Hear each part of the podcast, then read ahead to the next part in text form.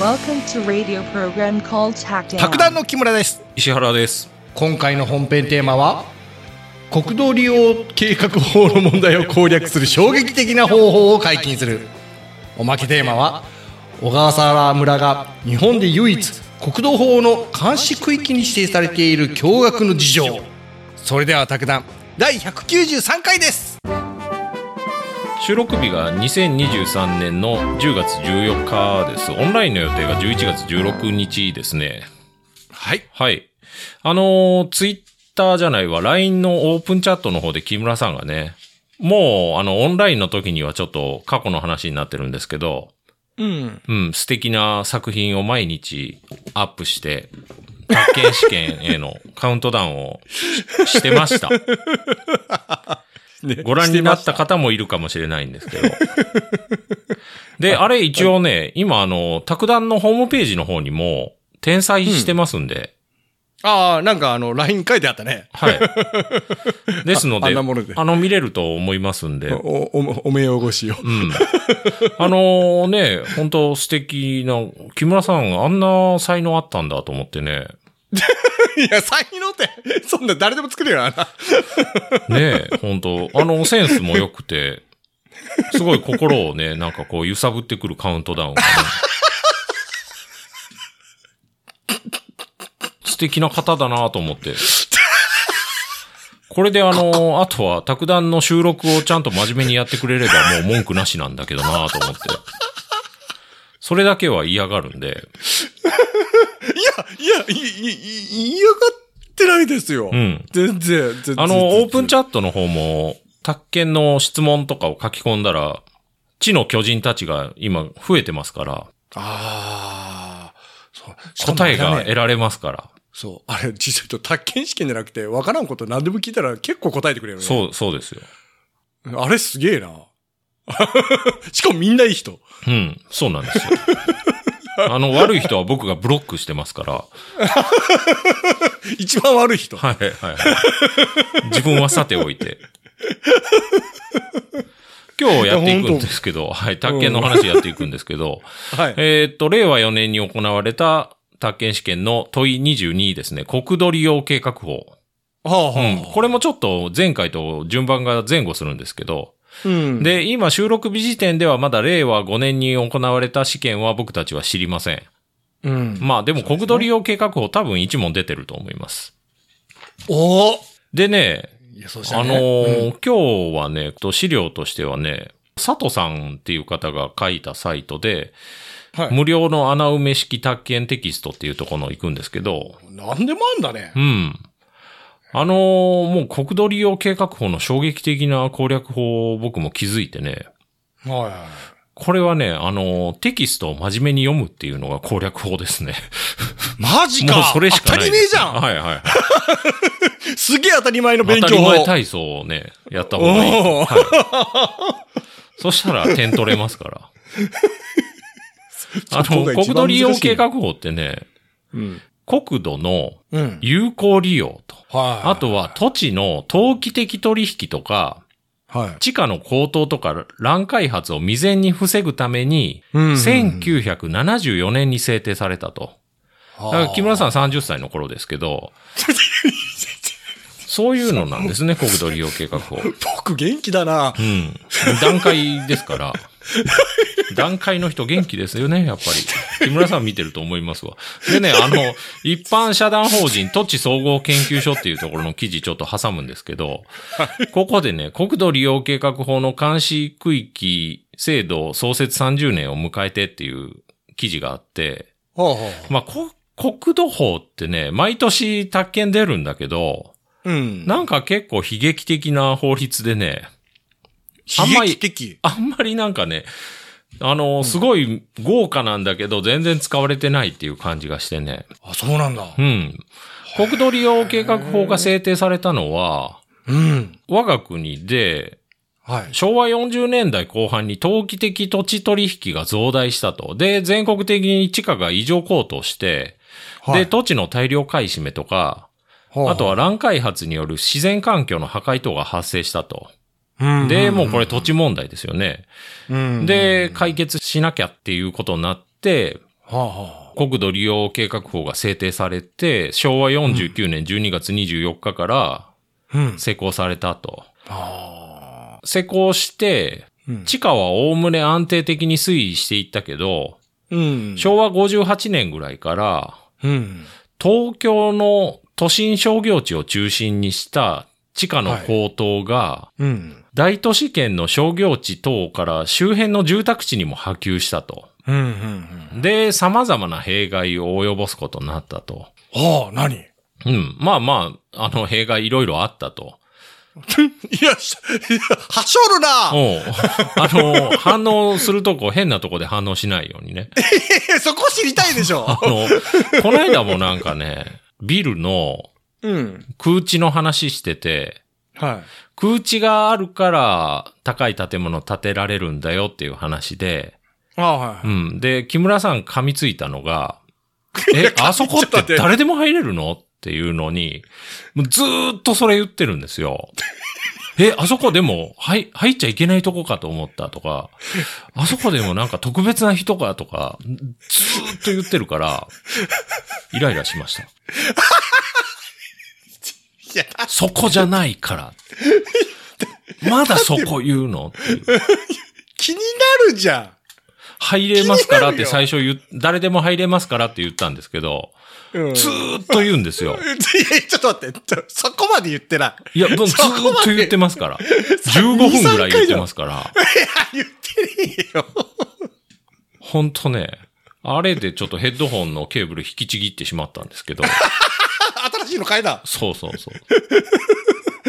情緒がおかしいわ。うん、で、まあそういう弊害があったと。土地の価格が上がって、弊害あって、ちゃんとしなきゃいけないよねっていうことで、は監視区域制度っていうのを作ったんですよ。あ。おで、結局ね、なんか4種類ぐらいメニュー作って、お。はい。事前届出制っていうのと、中止区域と監視区域と規制区域っていうのを作って、ほで、なんか、ええ感じになってきたよと。で、監視区域とかね、ピーク時には1212市町村にう。うん。監視区域っていうのできたんですよ。はだから結構法律使ってたんだけど、うん。地価高騰が平成3年ぐらいから頭打ちになって、うん。なんか、監視区域も平成6年以降急速に減少していったと。で、最終的にね、今監視区域って残ってるのね、うん。一箇所だけで小笠原村だけなんですよ。いや、へ、減り方が。で、あと、他の中止区域と規制区域は、うん。作るには作ったけど、今まで一回も指定したことないんですよ。だから日本全国、小笠原村だけが監視区域で、へ他はもう一般区域。事後届出制の一般区域なんですよ。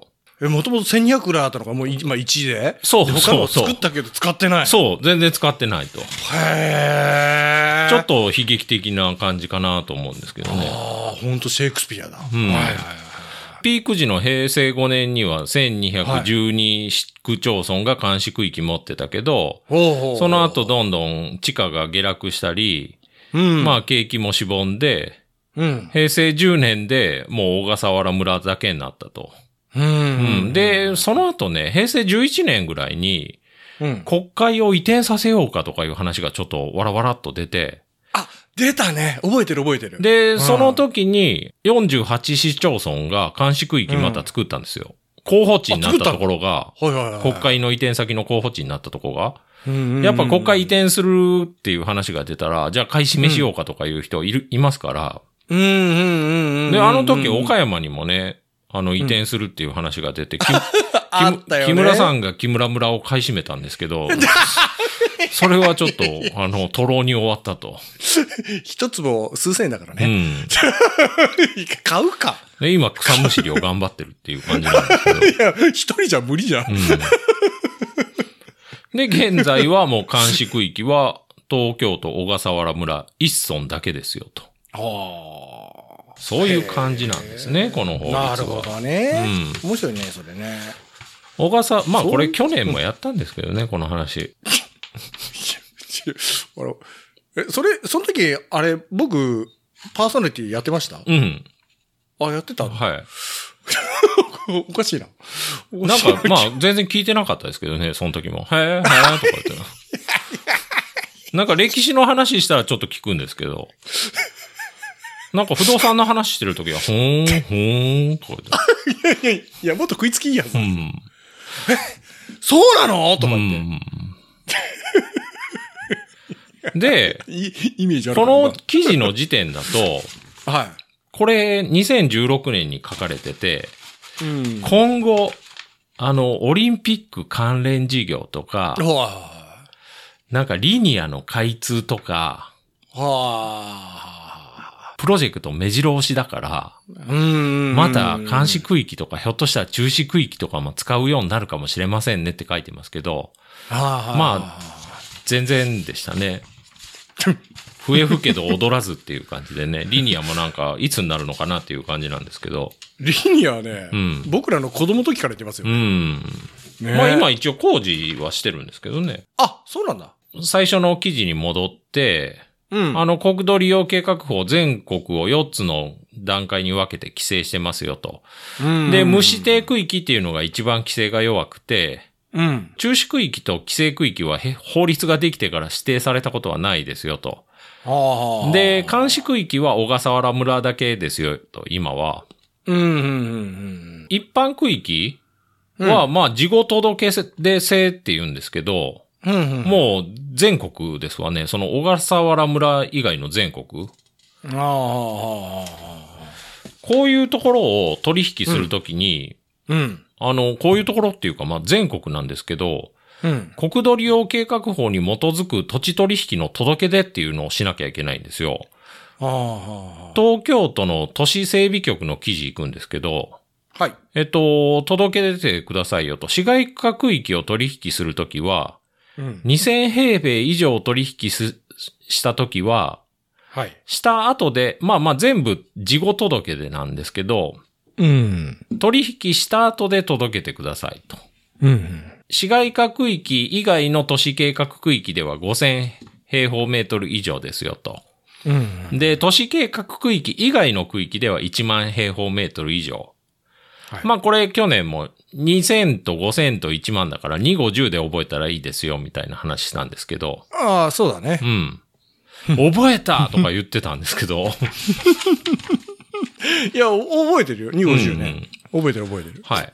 まあそれ、あのー事後届け出してくださいと。で、届け出する内容としては、はい。契約当事者の氏名とか、ああ。あと、いつやったとか、面積とか、あと土地の利用目的、うんあとは土地の価格を届け出てくださいよと。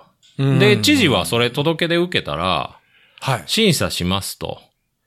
で、利用目的が、うん。計画に適合しないときは、うん。利用目的の変更を勧告することはありますよと。うん。うん。うん。また、あの、利用目的について必要な助言とかすることがありますよと。助言ね。うん。ただ、あの、価格についての指導とか勧告することはありませんと。うん。うん。うん。そういう感じなんですね。だから、地価高騰を防ぐ目的なんだけど、うん。価格は別に何も言わないと。うん。え、そうなの？うん。そういう感じ。え、そこでも大事これ結構大。事。これ結構大事。へえ。あの、最初の資料戻るんですけど、うん。一般区域は一定の面積2000、5000、1万以上の土地について売買等の契約を締結した場合は、うん。原則として買い主うん。は締結した日から2週間以内に一定の事項をあの届け出なければなりませんよと、都道府県知事に。うん。で、届け出されたら知事は利用目的について審査し、変必要な変更をすべきことを勧告することができますと。うん。うん。これでね、選択肢の2を解きましょうか。事後届出において、事後届出っていうのが契約の後で届け出があった分ですね。はいはい。土地売買との契約にかかる土地に関する権利の移転または、設定の対価の額については、うん届け出事項ではないっていう問題で、はいはいはい。これ軽く引っ掛けなんですよ。これ引っ掛けなんだ？対価も届け出事項なんですよ。ただ、対価届け出はされるんだけど、高すぎるよとか安すぎるよっていう指定、指導はしないと。うーん。なんか言われるのは、とにかく利用目的だけなんですよ。はいはいはい。勧告の対象とはならないんですよ。はうん。そこが引っ掛けですね、問いには。あ、なるほはい。選択肢2はね。はい。そういう感じです。ど。はい。はい。もう聞きませんからね、木村さんには。あ よかった。うん。ざ、あ、残念だな。うん。答えれたのにな。でね、あの、売買しても届け出が不要な場合っていうのもあって、はいはいはい。例えばね、農地法の許可を受けた場合とか、うん。あとはね、滞納処分とか強制執行とか担保権の実行としての競売の場合とか、ううん、木村さんだから木村村はあの強制執行された時なかったでしょあとはね、民事調停法による調停に基づく場合とか、あと一番大事なとこで、取引当事者の一方または双方が国地方公共団体などである場合と。だから相手とか売り主とか買い主が市とか県だったら、もうこれ届け出いらないんですよ。お上だから。うんうんうん。これで選択肢1が解けちゃう。ああ、なるほどね。都市計画区域外において、うん。A 氏が所有する面積1万5千平米の土地を、うん。宅地建物取引業者 B が購入した場合、うん。B は事後届け出を行わなければならない。丸か×か。あ、これ僕答えるの？うん。これ丸だよ。丸、丸。×です。これちょっとは待って、あの、売り主が誰ですか？えー、売り主 A 氏なんですよ。A 氏だ、A 氏 A 氏なん。だ本から、相手が 国地方公共団体などである場合は、届け出不要です。まあちょっとこれい、60秒前に言ってるんで、あの、よかったら木村さん巻き戻して聞いてもらったら 理解できると思うんで、大変お手数なんですけど、お願いしておきます。もう途中から全部同じ言葉に聞こえてきた。はい。で、あの、対象面積、さっきから言ってる2000とか5000とか1万。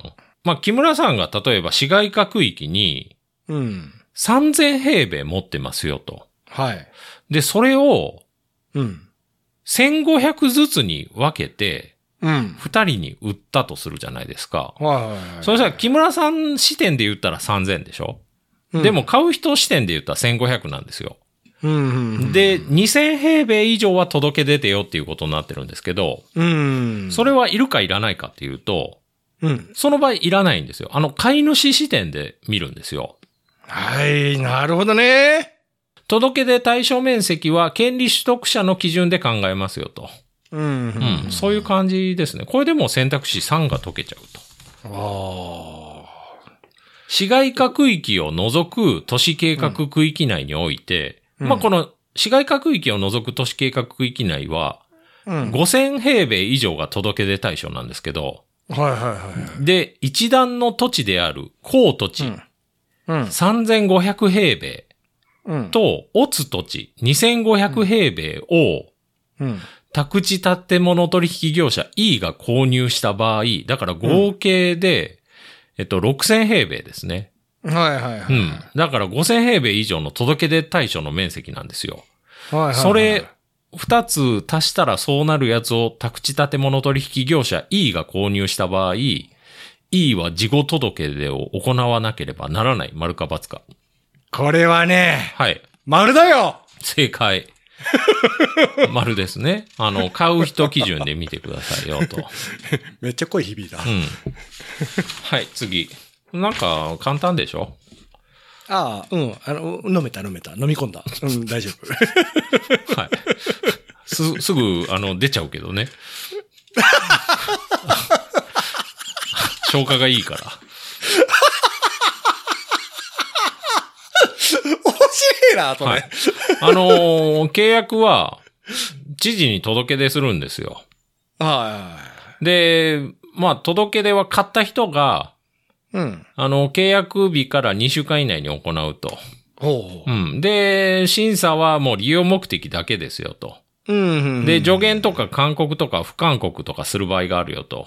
はいはい。で、勧告する場合は、あのー届け出から3週間以内にやりますよと。やらなきゃいけないと。うんうん。で、勧告に従わない場合どうするかっていうと、うん。しばかれるかっていうとそういうことじゃないんですよ。おうおう何何？あのー勧告した旨と、うん。その内容をうん。知事は公表することができる。へえ。それだけなんですよ。こいつ言うこと聞きませんっていうのを本言いふらされると。へえ。言い方がなんか、そういう感じ。あいつ、誰、誰々ちゃんのことが好きなんやで、とか言って。うん。で、これ言いふらさなきゃいけないっていうわけじゃなくて、知事ははい言いふらすことができると。え、弱いね。弱い。じゃあ弱いかな。うん。おだから、もう強制的に辞めさせるとかじゃないんですよ。へえ、じゃあもうあれじゃん。なんか石原さんみたいな人だったらさ、うん。あ、俺全然何言われてもへっちゃらだよみたいな感じだったら。そうそうそうぜそ全然だう。ね。うん。あの、契約の取り消しとか強制的にできないんですよ。へえ。これで。も4、選択肢の4も解けると。おー都道府県知事は、うん。土地利用審査会の意見を聞いて、うん。事後届出をした者に対し、当該事後届出にかかる土地の利用目的について必要な変更をすべきことを勧告することができ、うん。勧告を受けた者がその勧告に従わない場合、うん。その勧告に反する土地売買等の契約を取り消すことができる丸か×か。これ石原さん。バズだよ正解。できないんですね。そんな強くないんですね。簡単でしょ。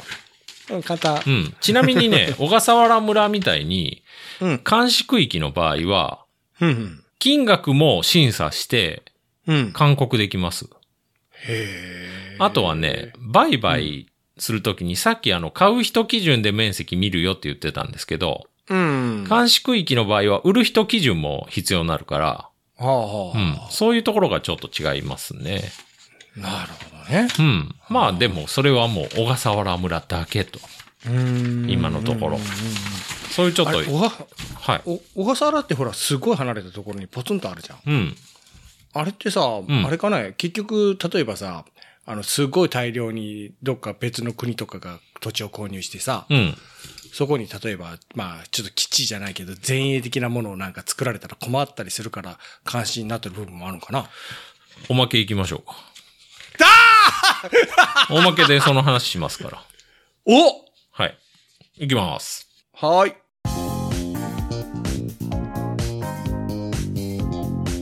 あの、今日のおまけは小笠原村の話しようかなと思って、はさっきから小笠原村、小笠原村って言ってるんですけど、い。うん。僕たち小笠原村のことを何も知らないんですよ。そうだね。ウィキペディアから行くと、小笠原村は東京都の島しょ部に位置する村ですよと。うんううん。ん、まあ、あのー島しょ部って小笠原諸島とあと伊豆諸島とかあるんですけど、うんうんうん。これ小笠原諸島の30余りの島々を村域とするけど、うん。住んでる、人が住んでるのは父島、父島と母島のみであると。はあ、父、あ父島と母島っていうのがあるんだね。う 面白いな。ん。日本の最東端、最南端である南鳥島とか沖ノ鳥島も小笠原諸島に含みますよと。はいはいはいはで、あの、人口がね、い。うん。2922人とかいて、へえ。父島が一番多いと。はいはい。で、そこに村の機能とかも、あの、ほとんどあるよと。でも3000人弱？うん。うんで、日本で唯一国土利用計画法における監視区域に指定されていると。でね、あのー老、老齢人口が。日本の市町村の中でうん。最も低い。え？だから若いんですね。え、そうなの？うん。書いたんが多いんかな？なんとなくね、意識高い系の人が集まってるんじゃないかなと思う。ここから日本を書いてやる。そうそうそう。わかんないですけど。で、であのー生産人口最も高いし、あ生産年齢人口割合が。最も高いと、市町村の中で。だから働ける人が多いと。で、一人当たりの医療費は、うん。全国の市町村の中で最も低いと。はいはいはい。大したもんですよね。うん。で、あの、村内で自動車を登録した場合、品川ナンバーが交付されると。まあ、どうでもいいですけど。で、距離ね、はい。東京都の本町からうん。約1000キロ。すごいな。で、南鳥島まだそこから1400キロ離れてると。え？遠い。だから広いですよね。に2400キロ？うん、そうです。あ、まあまあ、直線距離は分かんないですよ。東京あと、ー東京からのはね。へえ。あの、気候としては熱帯サバナ気候から熱帯モンスーン気候となってると。で、平均、平均気温がね、一番寒い時で2月が18度。で、あったかい時28度、8月ですね。で、年間平均が23.4度っていうことになってますね。結構過ごしやすいんじゃない？うん、そう思いますね。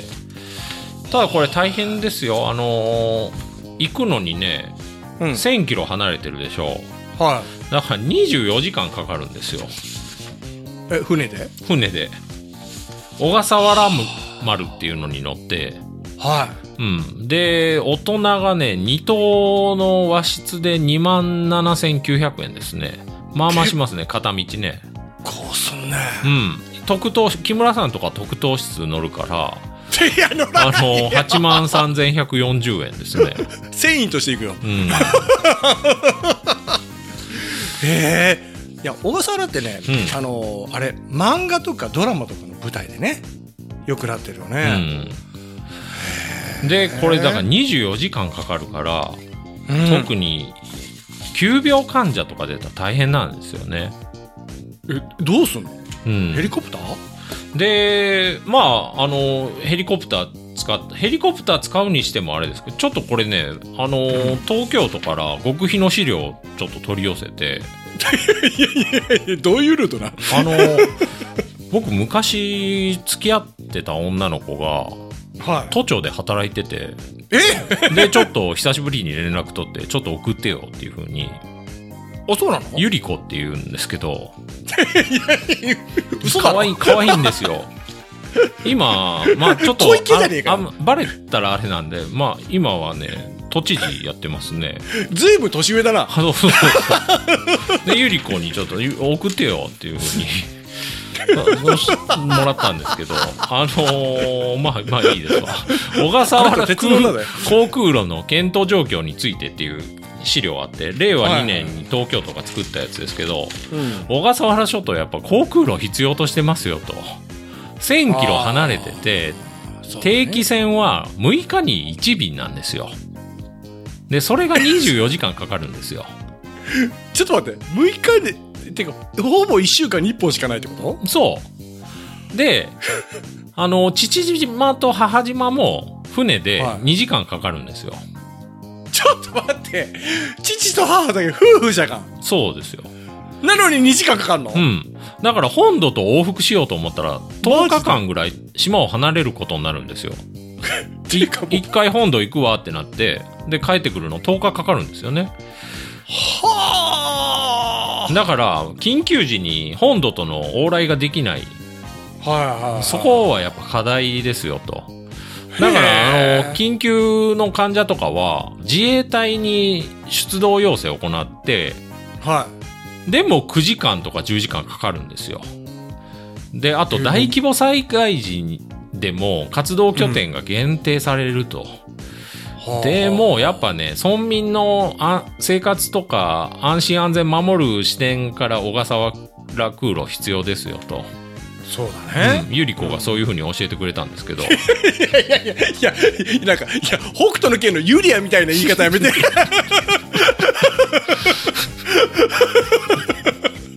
ゆり子久しぶりに声聞いたけど、可愛かったなあの人めっちゃ強えよ。ゆり子インテリなんですけど、まあまああいいです。そうだよねゆり子はいいんですよ。昔の、あれをほじ、ほじくらないでください。僕の、あの、淡い青春を。ほじくったら僕。はい、僕はい。で、飛行場ってね、何回か検討してきたんですよ。はいはい。で、場所も決めたんだけど、やっぱ自然環境への影響とかが課題となって断念したと。で、今はね、1000メートル以下の滑走路で離着陸できる可能性がある機種とかを選定して、うんそれでできないかなっていうのをやってますね、今。ああ、なるほどね。そこは思ったんだけどさ、うん。あのそのやっぱ医療が結局ねちょっとそんな感じだったら反対に老人はちょっときついね。うーん。ねえじいさんばあさんなんかね、うん行きたいがやっぱ ちょっと悪くなったらね。なんかね、硫黄島がね、うん。4時間ぐらいで行けるらしくて、硫黄島は空港あるんですよ。ただそれ軍の空港なんですよね。区ので空港なで硫黄島とあの、うん。小笠原村をヘリコプターで結ぶ案とかもあるけど、はいはいうん、はい。硫黄島って軍っていうか、まあ、自衛隊の基地だからちょっと使いにくいと使いにくいっていうか、まあ、問題あるんですよね民間が使うっていうのはうん、あと水上航空機を使うっていう案もあるんですけど、はあはあはあはあ。あのーそういう飛行機がまずないっていう問題があって、漫画の世界の。うんちょっと厳しいと。で、うん須崎地区活用案っていうのがあって、はいはい。そこはなんかね、旧日本軍の緊急用飛行場として利用するために、過去に工事行われてたから、うんそこを活用すれば、うんなんかいけるかもと。ただやっぱ一定のあの自然改変が発生すると。うん、で今飛行機もね2個ぐらい考えててあはい。1個はあの 1000m の滑走路で行けるやつが、うん。あのー航続距離1537キロで48隻設けられるやつがあると。へえ、それいいねっていう話してたりあとはね、うん。あのなんかあのオスプレイみてみたいなやつ、はいはいはいはい、うん。それだと滑走路短くて済むんだけどでもなんか9人しか乗れないんですよね。ああなかなか厳しいですわね。ううん。んでもあれだね。そのめっちゃ高そうだな、うん、でそういうあの飛行場作るとなるとうん。土地が上がったら困るからうん。それで監視区域になってると小笠原諸島は。ずーっと飛行場作ろうっていう話はずーっとあるんですよ、はいはいはいはい。それで監視区域がありますよっていう話ですね。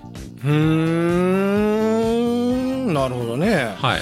いや思ったんだけどさ、うん。あの船がありますよ。飛行機ありますよ。ヘリコプターありますよって言っても、うん。あそこってさ、うん。海がしけりゃすげえ波だろうし、うん。台風なんか結構ぶち当たるがうんもうそうなったらもう本当にすごいこの隔絶されたというかねうん。うんあのところになるんだろうな。そうでしょうね。もちろんね。あ思ったんだけどさ、ん。あそこってさ、うん。アマゾン届くんかな？まあどうなんでしょうね。いや届くんだったらすげえなと思うけど、うん。普通に。届く可能性はありますわね。航路があるから。ああ、うん。ちゃんと送るんかね、うん、あすいませんね。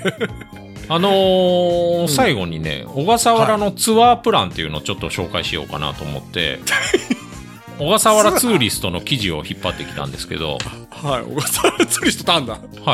あのーツアーあるんですよ小笠原の。ほう。結構いっぱいあってね。う。んうん。それ行きましょうか。あのねま金あ興味ありますね。金額から行きましょうか、はい。は旅行代金、えっ、と込み込み12万5千円結構外国行けるね。うんまあただ これでねえっと3泊。はいはいは現地3泊ですね。あと船の中で2泊ですわ。まあだって24時間かかるから。いやまあ確かにそうだけど、うん。じゃあそれあれじゃん。船旅も入ってんじゃん。そうそうなんですよ。だから結構多分人気あると思いますよ。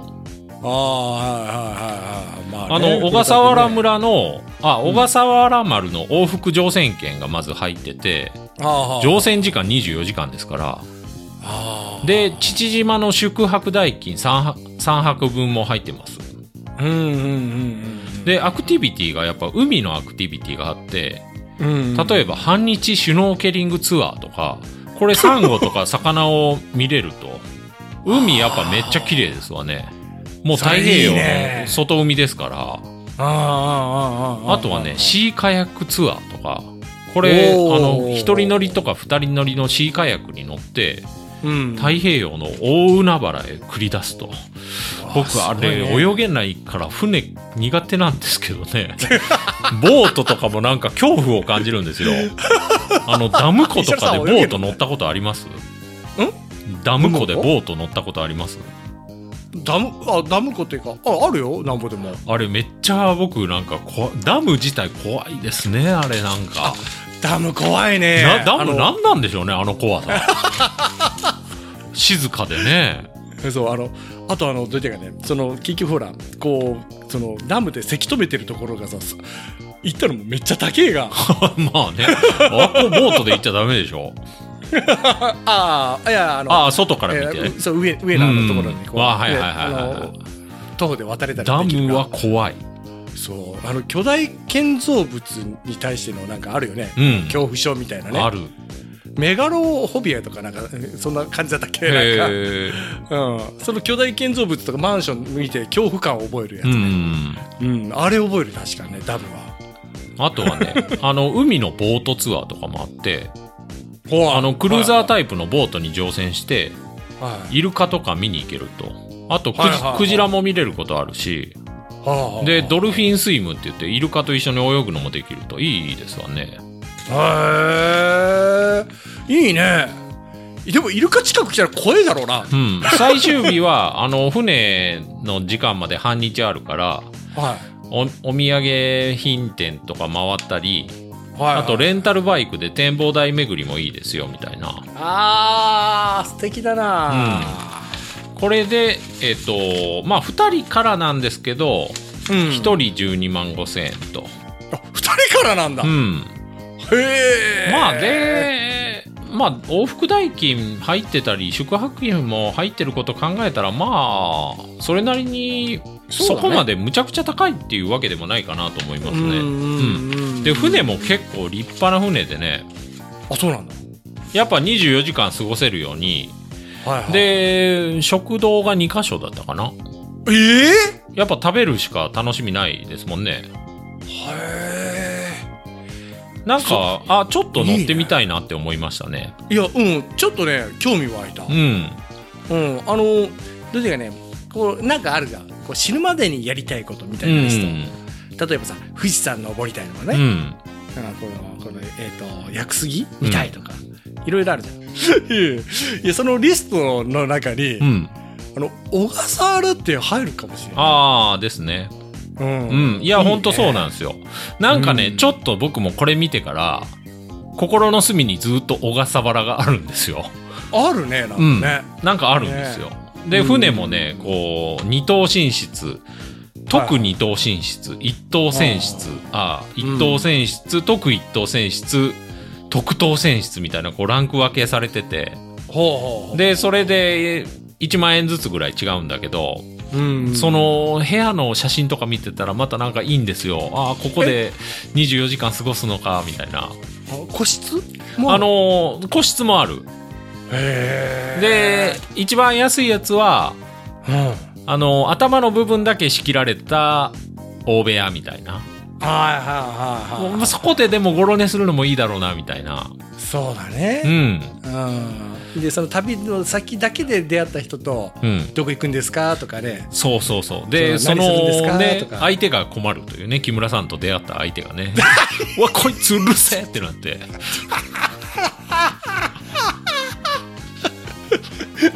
やねん。こずっと喋るみたいな。いつずっと喋る。ずっと喋る？え、いつまで喋る？しかもさっきと同じ質問してくる。そうそうそう。こいつ、はい、質問してくるのに人の話聞いてねえで。そう。ちょっと待これってよ24時間？みたいな。俺こんなものを求めに小笠原に渡るんじゃないのに相手は大困惑というね。クソ12万高えなこれじゃ。あ、うん。ちょっと待ってちょっと。これでもほんま、ちょっとね、ちょっと惹かれるんですよ。いや惹かれる。うん。ね。あの、船はフェリーじゃないんですよ。あフェリーじゃないんだ、そん。な大きいただ、あの、貨客船で、うん。えっと、車も、うん。あの、クレーンで積み込むみたいですね。パレットか何 車をパレットか何かに固定して、だからもう荷物として積み込んでいくと。もし、もし送る場合はね、車を。ただ高いですよ。車を送ったらめちゃくちゃ高かった。めちゃくちゃ高いじゃろ、うん。そりゃあ、うん10万20万とか世界だねじゃあもっとでしょ。だって人間がね、そんなんですから。うん。じゃろ？うん。へえまあでもちゃんと料金表載ってましたよ。本当、うん。あと、プロ野球選手の小笠原選手はあの、名前が一緒っていうことで、観光親善大使を務めたことがあるそうです。いや全然でも絵もいかにもない人やろ。名前が一緒です。面白いな、そういう感じですね。はいはい。だから、この、とにかくね、えっと、国土利用計画法が出てきたら小笠原村のことを思い出してください。僕はなんかちょっとゆり子のことを思い出すんですけど、はい、これで終わりです。ゆり子も迷惑じゃんはい。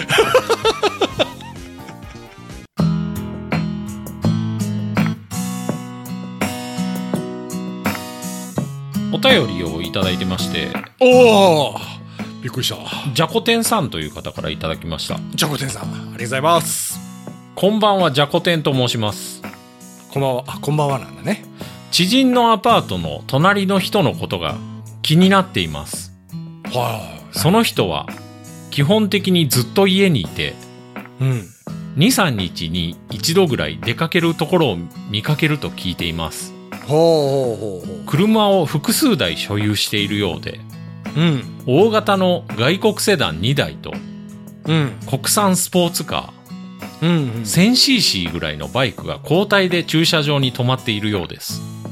友達が訪ねてくることもなく、家族もいないようですが、うん。たまに40代くらいの男性が玄関前にいて外出の付き添いをしているみたいです。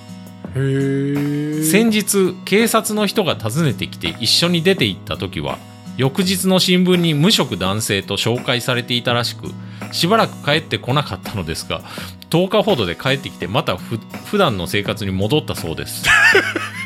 知人の住んでいるアパートは家賃も高いし車やバイクを所有しているとのことで無職のこの人の収入源が気になって仕方ありません 石原さん以外に聞ける人が思い浮かばずメッセージさせていただきました。ご意見を聞かせていただけたら幸いです。よろしくお願いします、ね。ううん。ん気になりますね。うん。石原さんだったらなんとなくこう分かるんじゃない？匂いで。あこいつ俺と一緒だみたいな。俺と一緒？同族。同族うん。同族。なんかねうんこの人がそうかどうかわかんないですけどうん。あの働いたら負けっていう部分あって。T シャツもあるね。働いたら負けっていう T シャツ。あの2014年に和訳されてはい。めっちゃ売れた本があって、はい。トマピ・ピケティっていう人が書いたはい。21世紀の資本っていう本あってはあはあ。それ6000円ぐらいするんですけどすっごベストセラーになって。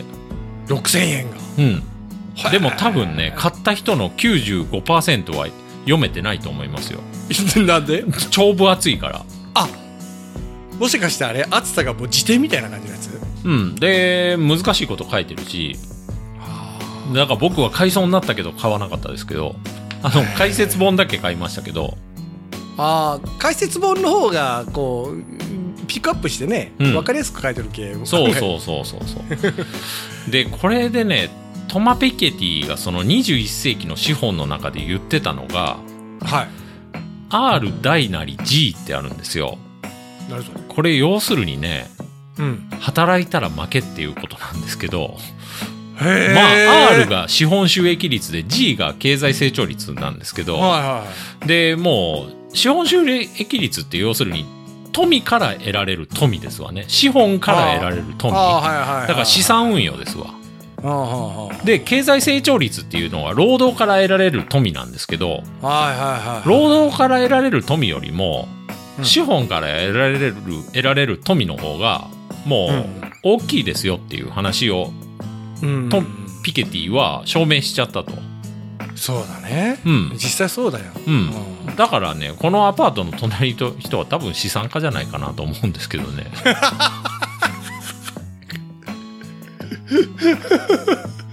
あの僕ね、ん。実を言うと友達がねうん。あのアパート借りてますよ。うん。あの趣味部屋として、うん。うん、であのそこに趣味のもんいろいろぶち込んで、はい。うん、なんかそこにあの休みの日とかこもってたりしますね。なるほど。でもこのねじゃこ天さんの隣の人はそこから出ていかないですから基本ずっといますから。ねえ、うん。まとあれだね。今テレワークしてる人もめちゃくちゃ多いが。ああなるほどね。ねえ。じゃけと思いたいね。いやあの資本家だと思いますね僕は。資本家。働いたや は働いてるやつバカですからって思ってますから多分。それであの警察が来たのはあれ？なんか警察が来たのはよくわかんないですね。そこは本当よくわかんないけど。ちょちょっとそこあれだね。あれなななんで来たんだろうな。みたいな、うん。でまあピケティとしてはうん。あのーもうこれだと格差拡大する一方ですから。まあ実際そうなってると思うんですよ。まあそうだね。うん。だからあのー資本に対する課税が必要ですよと。ああはあはあは今も一部はありますよ。例えば固定資産税とかそうですけど、まあ、資産に対する課税ですわね固定資産税の場合は、でも現金持ってる分には固定あの資産税とかかからないんですけど、ピケティはそれをやるべきですよと。ただそれやるんだったら、うんあの世界中で一斉にやらないとタックスヘイブンとかあったらもう木村さんとかそこそこに移しますから そういうとこだけはちゃんと調べるやついますから木村さんみたいな感じでね。あの普段はなんか「いやうわかんない」とか言っててお金のことになったら急になんか真面目な顔になるみたいな。すげえ嫌なやつや。あのーね相続税そんなのダメだよみたいな。そんな努力したのを次の世代に受け継ぐのは当然だよっていうね、あのずいぶんはしょって言われてるから偏ってる。うん、そういうやつなんで。木村は。話が変わってる、変わってる。話変わってる。木村が言ってましたから働くやつバカあっていう。さんの今。働いてるやつバカですからっていうのは。僕はそんなことは思わないですけど労働っていうのは美しいなって僕は思ってますけど木村さんはバカにしてますから。絶対労働が美しいなんて初めて聞いたわあんたの口から。働く汗ほど美しいものはないって思ってますから。いやそれはね、うん。あのいいつも思うのはね、ん。あのほら結局あのその投資とか株とか土地とかなんか、いやもう結構テレビとかでも夜が、うん。でもあの出てるね働いてこう実際金体を動かして物を作ったりとか、うん。あのねほら物を運んだりとか、うん。うん。ね、こう結局体とか頭をこう使ってるその生産性うん。がある人たちがいないと社会って成り立たないんだよね、うん。うん、でもその人たちの給料が実を言うと低くてさ、そうなんですようん、なんかちょっとそれはね、うん。あのもうちょっとさっき言った仕組み作りっていうのを考えなきゃいけないのかなとは思うんだけどね、そうなんですよ本当ね。ね。うん。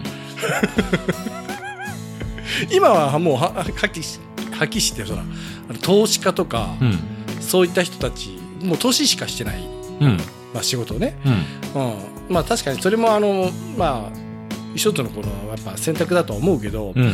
あの乗っかってるんよ結局その生産性生産をする人たちの上に、うん。うん、ちょっとそれはねあのたまにうん？って思うとこはあるね。結局あのーもうに20年前ぐらいの金持ち父さん貧乏父さんで書いてたのが、まあ、もうそれと全く一緒のことなんですよね。ララットレースから抜け出さなきゃいけないみたいな。あお金に働かさなきゃいけないみたいな。